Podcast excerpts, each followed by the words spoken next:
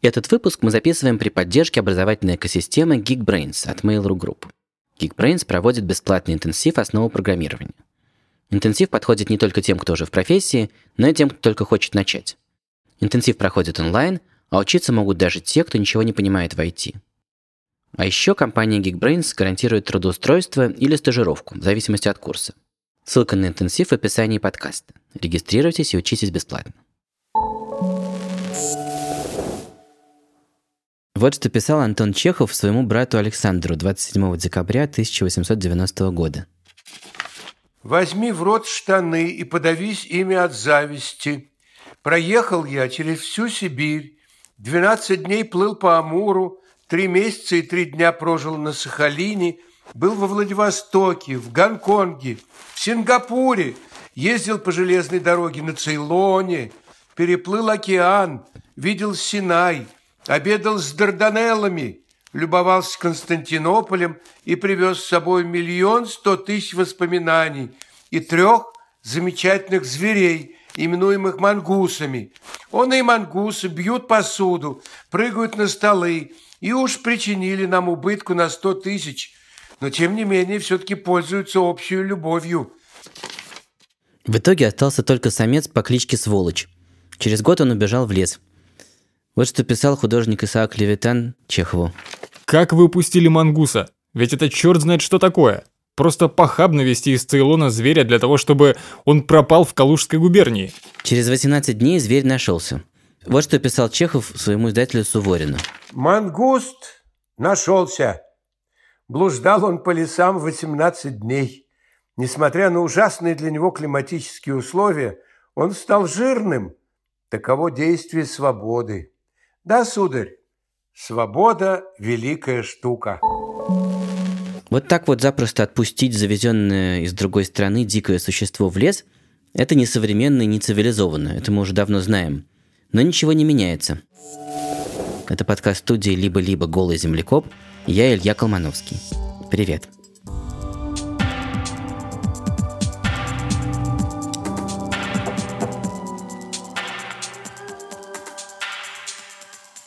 Хотя Чехов и пишет, что мангуст выжил и стал жирным, понятно, что его побег не был началом вторжения нового вида в калужские леса. А вот похожая история, которая началась в Санкт-Петербурге через 20 лет, привела к экологической катастрофе. В 1912 году один из э, любителей, исследователей, Ипполит Леопольдович Заливский, едет на Дальний Восток собирать коллекцию аквариумных рыб. И вот он случайно привозит в европейскую часть рыбу, которую мы сейчас называем ротан. Раньше его называли леотрис. Зоолог Андрей Решетников много лет изучает одно из самых старых и самых катастрофических вторжений, то есть, говоря научным языком, инвазий на территорию России. А дальше происходит следующее. Начинается Первая мировая война, и Заливского призывают на фронт. Его домашние ухаживают за аквариумами, но э, время трудное, может быть, отчасти голодное, и домочадцы выливают э, аквариум с рыбами в приусадебный пруд. Казалось бы, что бы такого? В результате начинается инвазия этого вида. Из этого пруда он попадает в 1922 году на мелководье Финского залива, и ротан начинает распространяться. Понимаете, человек, не прогнозируя э, последствия, выливает в ближайший пруд аквариумную рыбу. В результате на огромной территории, а, в десятках стран кардинальным образом и, судя по всему, безвозвратно а, меняются экосистемы навсегда. Вот за сто лет, которые прошли с тех пор, как ротана выпустили из аквариума, человечество ничему не научилось. Одна из самых разрушительных инвазий последних лет началась очень похожим образом, с выпуска аквариумной рыбки в море. Речь идет о крылатке, lionfish, такой полосатой рыбе из Индийского и Тихого океанов, у которой изо всех плавников торчат яркие ядовитые шипы с серьезным нейротоксином. До запрета полетов я часто нырял в Шарм-эль-Шейхе, и просто вот ужиная на берегу в ресторане можно было видеть в свете фонарей что под пирсом, под каждым коралловым кустом пасется 3-5 таких вот поросят размером с человеческую голову. На ночных погружениях один мой знакомый гид часто развлекал нас тем, что прямо под мордой у крылатки на песке подсвечивал фонарем какого-нибудь крабика. Дальше следовал короткий щелчок, и на месте крабика была пустота. Это очень прожорливая тварь. Но вот 20 лет назад на другом конце света кто-то выпустил крылаток из морского аквариума в сточные воды Флориды. А крылатка при хорошем питании выметывает 30 тысяч икрина каждые несколько дней, то есть около 2 миллионов штук в год. И у крылатки в Атлантике не оказалось естественных врагов. Ее же очень сложно есть из-за ядовитости. На новом месте этого никто не умеет делать. А еще никто не может сравниться с ними в искусстве поедания молоди других рыб. Крылатки очень хорошо закамуфлированы и достигают такой эффективности в охоте за мальками, что в удачном месте для прокорма 400 особей хватает гектара. Прошло около 10 лет, и вот тогда рыбаки увидели первое падение улова, потому что просто целое поколение десятков промысловых рыб не выросло. Правительство Флориды устраивает ежегодные конкурсы для охотников на крылаток. Началось движение инновазиворов, которое пропагандирует культ жареных крылаток в местных ресторанах. А недавно там даже изобрели подводного робота стоимостью в 300 тысяч долларов, который может найти и убить 150 крылаток за один рейд. Вот послушайте, как он охотится и как радуется оператор в момент успеха.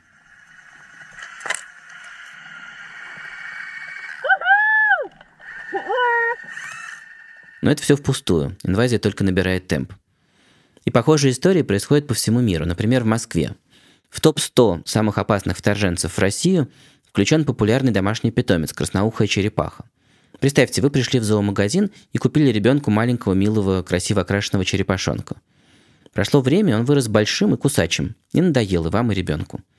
В результате вы отпустили черепаху в ближайший водоем – там эти черепахи успешно осваиваются и быстро теснят единственную черепаху аборигена Москвы и Московской области, болотную черепаху.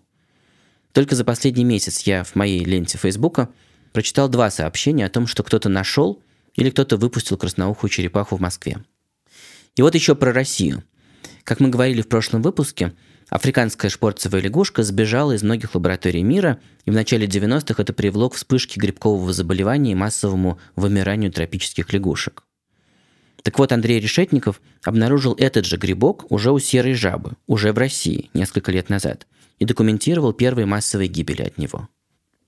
Кстати, про вымирание. Бывает такое, что на своей родине какой-то вид почти исчез, но коллекционеров привлекает его редкость. Они едут за ценными экземплярами, увозят на новое место, а там происходит побег и инвазия. Темный тигровый питон, вымирающий в Азии, в 21 веке стал бедствием в той же Флориде, где власти безрезультатно тратят миллионы долларов на борьбу с ним. Этот питон стремительно выедает местных млекопитающих и птиц.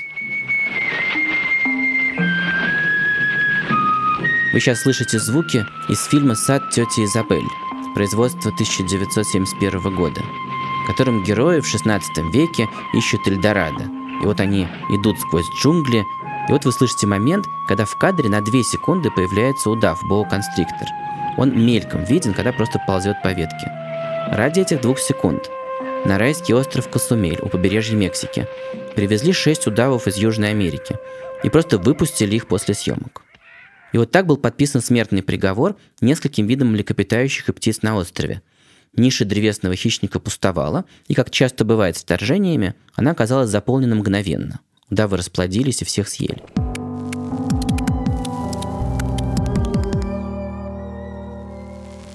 Все эти вторжения от рук любителей животных – ничто по сравнению с намеренными завозами. Как правило, люди переселяют какие-то виды ради пользы в хозяйстве.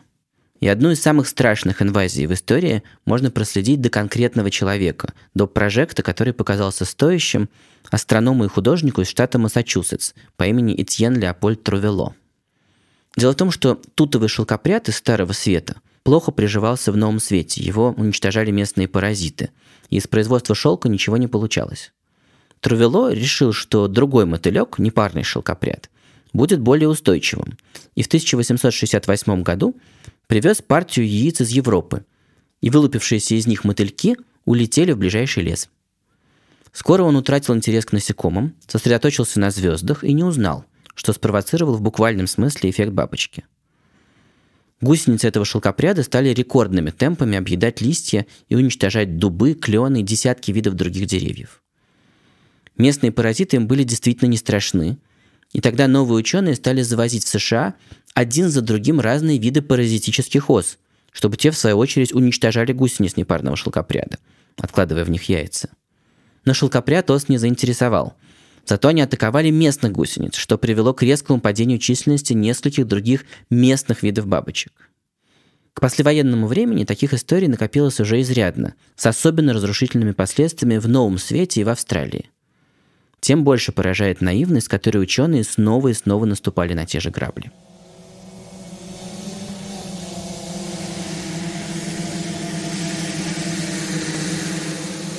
В 1957 году генетик Уорвик Кер в Бразилии скрестил редких и крайне свирепых африканских пчел с европейской медоносной пчелой, надеясь, что этот гибрид будет давать больше меда в тропических условиях. И вот эти африканизированные гибридные пчелы сбежали.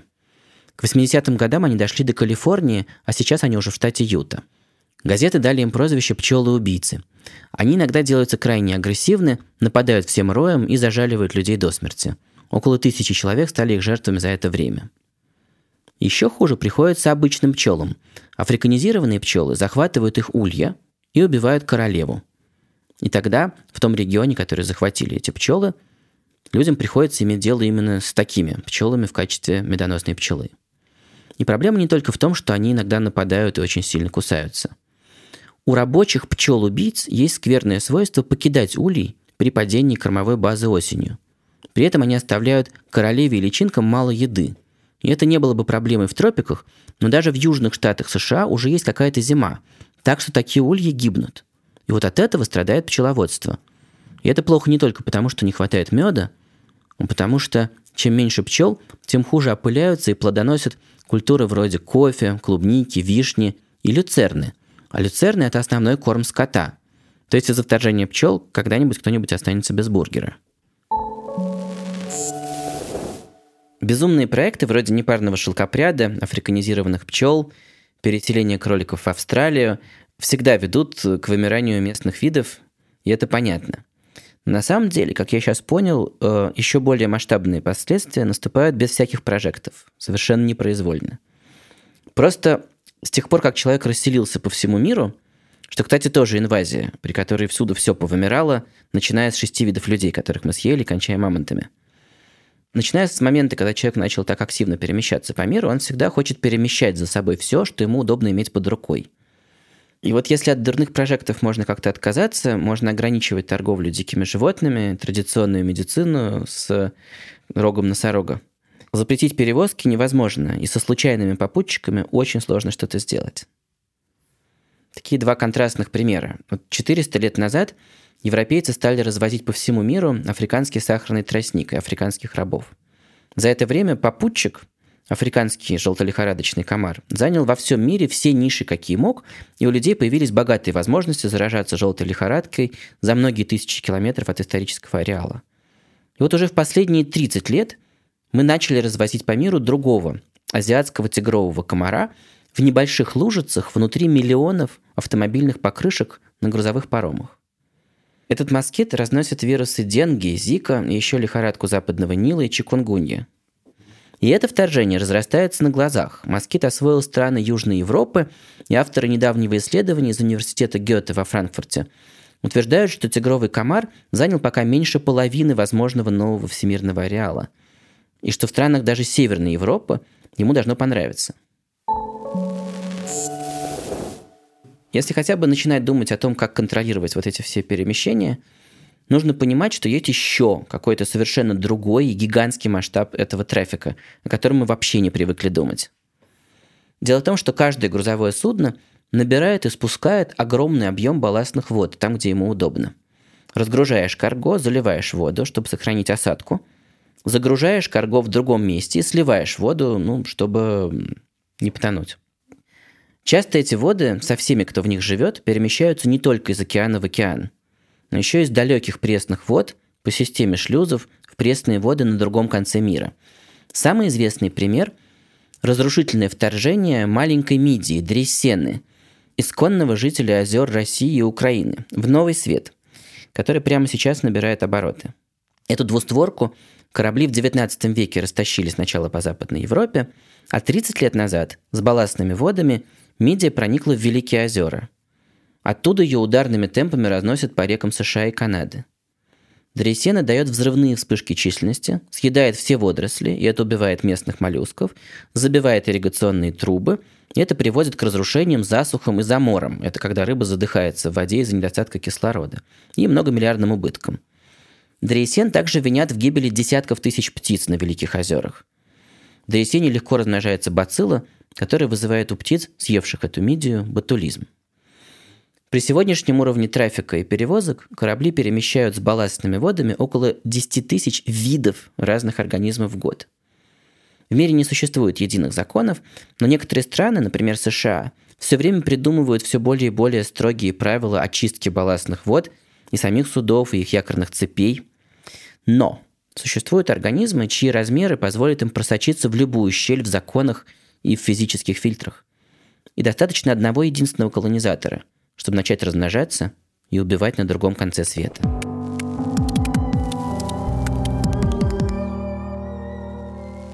Осенью 1987 года 105 жителей канадского острова Принца Эдварда отравились мидиями, которые были главным источником дохода всей провинции. Отравление было ни на что не похоже. Уже через час после еды у людей начинались тяжелые желудочные симптомы, а потом и неврология. Судороги, потеря сознания и, что самое необычное, потери краткосрочной памяти. Три человека скончались. Правительство медлило и никак не могло установить причину и даже остановить промысел. Под шквалом критики все-таки закатали бульдозером весь годовой урожай двустворок, но лишь через несколько месяцев было установлено, что причина вот этого амнистического отравления моллюсками была одноклеточная водоросль с красивым названием псевдоницшая. Ее исходный ареал – острова Дании, но суда разнесли ее по всему миру с балластными водами. Эта одноклеточная водоросль при определенных и пока непонятно каких условиях накапливает домоевую кислоту, мощный нейротоксин. И за пределами, вот вдали от своего исторического ареала в Дании, легко дает вспышки численности, полностью вытесняя из планктона другие местные виды. И вот я еще такую историю прочитал про эту же водоросль. 18 августа 1961 года в 3 часа ночи сотни обезумевших буревестников атаковали улицы и здания городка Капитола в Калифорнии, отрыгивая куски рыбы, влетая на полной скорости в окна и кровли. Об этом эпизоде узнал режиссер Альфред Хичкок, который жил неподалеку. Это вдохновило его на создание одного из самых совершенных триллеров «Птицы». Разгадать этот феномен ученые смогли только в 1991 году, когда все повторилось в том же виде. В этот раз они смогли провести тщательный химический анализ содержимого желудков птиц, нашли там все тех же псевдонитши и всю ту же домоевую кислоту. Так что уже потом, в 2005 году, когда одновременно погибли 400 морских слонов в той же Калифорнии, загадка разгадалась очень быстро. Та же кислота и те же водоросли. В последние годы псевдонитши стали находить на Дальнем Востоке России, где, кстати, идет активный промысел устриц и мидий, и они потом попадают на всякие хипстерские маркеты.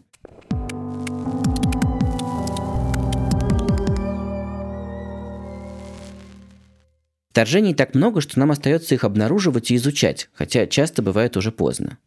Даже те инвазии, которые кажутся естественными, вроде бы происходят без чьей-то злой воли или невнимательности, часто тоже результат деятельности человека. Весь мир живой природы пришел в движение из-за изменения климата. Об одном из незаметных последствий этого процесса расскажет человек, который отправился в крайне малодоступные районы Северной Америки с большой коробкой муляжей яиц кукушки. Меня зовут Владимир Денец, я специалист по поведению и охране животных. В настоящий момент я в декретном отпуске, а работаю в нескольких университетах сразу. У меня такой вопрос. Я прочитал статью, из которой понятно, что э, для очередного исследования ты э, печатал на 3D принтере яйца кукушек и подкладывал их в гнезда птицам. Зачем ты это делал? Для того, чтобы посмотреть, что птицы будут делать с этими яйцами. Если у птиц есть механизмы защиты от кукушек, то они будут либо их выбрасывать из гнезд, либо пытаться их проклевать, и там останутся дырочки. А если у них нет никаких способов защиты, то они будут продолжать их насиживать, как будто ничего не произошло. Исследование проводилось а, в Сибири и на Аляске. На Аляске работал я, в Сибири работали мои соавторы. Дело в том, что ареал кукушек в Сибири сейчас расширяется из-за глобального потепления. И с каждым годом их все чаще отмечают на Аляске. И уже вопрос времени, когда на Аляске они начнут тоже размножаться. А дело в том, что на Аляске нет никаких других птиц, которые бы подкладывали яйца к другим. И мы боимся, что если они попадут на Аляску, поскольку у местных птиц никаких способов защиты от них нет, то они начнут там очень быстро размножаться и могут подорвать популяции местных видов. Может случиться так, что для некоторых местных птиц это будет катастрофа. И что, ты прям реально отправился на Аляску с этими 3D напечатанными яйцами? Да, я целое лето ездил по Аляске, причем я старался попасть в те места, где чаще всего отмечают залет кукушек, а это такие довольно глухие места на Беринговом проливе, острова в Беринговом море. У меня был замечательный волонтер со своим самолетом, и благодаря этому стало возможно добираться почти везде. В частности, мы были на фантастически совершенно красивом острове Святого Матвея. Я уже был на очень многих островах Берингового моря, и российских, и американских, но этот совершенно фантастический, ничего похожего больше там нету. Он необитаемый, там э, нет взлетной полосы, мы садились на озеро. И мы там были первыми людьми за два года. И в частности, вот там мы проводили эти эксперименты, но и в других местах Аляски тоже. Потрясающе. А, опиши, пожалуйста, процесс этого экспериментирования. Вот ты, значит, ищешь гнездо, да? Да, мы искали гнезда, дожидались, пока там появится два яйца, и подкладывали третье яйцо кукушки. Но не настоящее, а напечатанное на принтере. Вообще у кукушек очень интересная биология. А, у них, у обыкновенных кукушки, например, есть несколько так называемых линий. Каждая линия подкладывает яйца в гнезда определенного вида хозяина. Ух ты. И эти кукушки откладывают яйца такого же цвета и рисунка. И птенцы учатся потом искать гнезда того вида, в, котором они, в гнезде которого они выросли. Фантастика. И вот в северо-восточной Сибири есть две э, линии кукушек. Одна откладывает голубые яйца, другая белые с темными крапинками. И вот у нас были фальшивые яйца кукушек обоих типов, и мы их подкладывали по очереди в гнезда местных птиц. И потом мы просто приходили там через день-два и смотрели, выбросили ли яйцо из гнезда, есть ли на нем следы клюва. Оказалось, что на Аляске у птиц абсолютно нет никакой защиты от кукушек. Они, даже в случаях, когда яйцо было совершенно не похоже на яйцо птицы, они абсолютно это игнорировали и продолжали, как ни в чем не бывало, насиживать. Те же самые виды в Сибири вели себя совершенно по-другому. И тем не менее все местные птицы э, как будто знали, что это такое, либо выбрасывали яйца, либо надклевывали. И я посмотрел статистику по залетам кукушек на Аляску, оказалось, что их уже полно, уже кто-то наблюдал пару, которые ухаживали друг за другом. Уже есть зимние встречи в Калифорнии, весенние встречи в Канаде, то есть, видимо, они прокладывают новый путь миграции в Калифорнию. Какие выводы, что можно с этим сделать, главное? Ну, сделать с этим, конечно, ничего нельзя, кроме того, чтобы остановить глобальное потепление. А, надо внимательно наблюдать за популяциями птиц на Аляске, и если вдруг какая-то популяция начнет резко снижаться, надо проводить исследования, чтобы в случае чего начать разведение в неволе и так далее.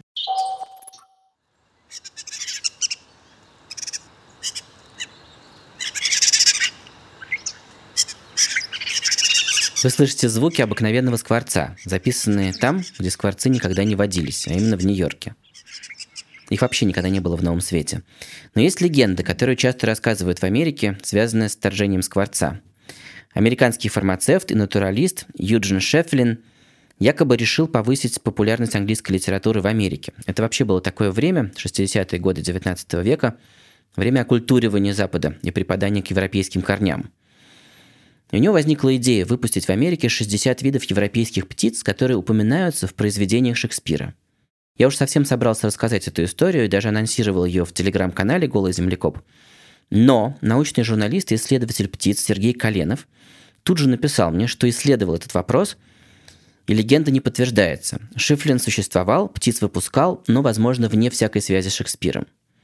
Я выложу в канале ссылку на его замечательное исследование, но в любом случае от тех 30 скворцов выросла сегодняшняя популяция в 140 миллионов особей – это еще результат медленного снижения численности в результате отстрела. Их недавно было больше, 200 миллионов. Читайте наш канал, присылайте комментарии и участвуйте в чате, который мы прикрутили в канале. Вообще, работая над этим выпуском и читая все, что про это написано, и все эти последние исследования, я совершенно потрясен вот этой картиной, которая мне открылась, того, что просто весь мир пришел в движение. Почти у любого организма на планете появилась возможность э, бешено размножится в каком-нибудь другом месте, где его не ждали. И Если часть этих инвазий такие рукотворные, то очень многие происходят уже совершенно без нашей воли, просто потому что мы заварили всю эту кашу с перемещением грузов и с изменением климата. И как-то удивительно работает этот странный закон, что от перемены мест слагаемых, от того, что мы переместили этих слагаемых, сумма гарантированно уменьшается. Кто бы куда бы ни переехал, на этом месте обязательно много кого убудет. Просчитать последствия совершенно невозможно. Это был подкаст студии «Либо-либо. Голый землекоп». Подписывайтесь на нас везде, оставляйте комментарии, ставьте оценки. Это помогает другим узнать о нас. Над этим выпуском работали редактор Андрей Борзенко, продюсеры Павел Боровков и Катя Зорич, звукорежиссеры Паша Цуриков и Федор Балашов, композитор Кира Вайнштейн. Чехова озвучивал актер Вениамин Смехов. Меня зовут Илья Колмановский. Пока.